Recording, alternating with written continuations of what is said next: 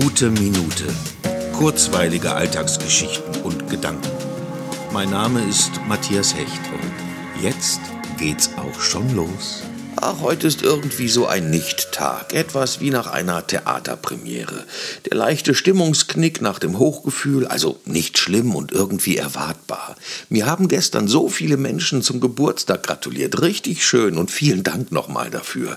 Und wer dies jetzt hört und mir nicht gratuliert hat, hey, nicht schlimm. Entweder wir kennen uns gar nicht oder du hast eben nicht daran gedacht. Das sollte dich nicht beschäftigen. Es gibt Dinge, die tut man, weil man daran gedacht hat und welche, die tut man nicht, weil man sie vergessen hat. Ich war da schon immer relativ entspannt, grundsätzlich mit dem Vergessen. Wenn man bedenkt, was sich alles gleichzeitig in unserem Schädel abspielt, ist es eigentlich eher verwunderlich, dass so vieles nicht vergessen wird.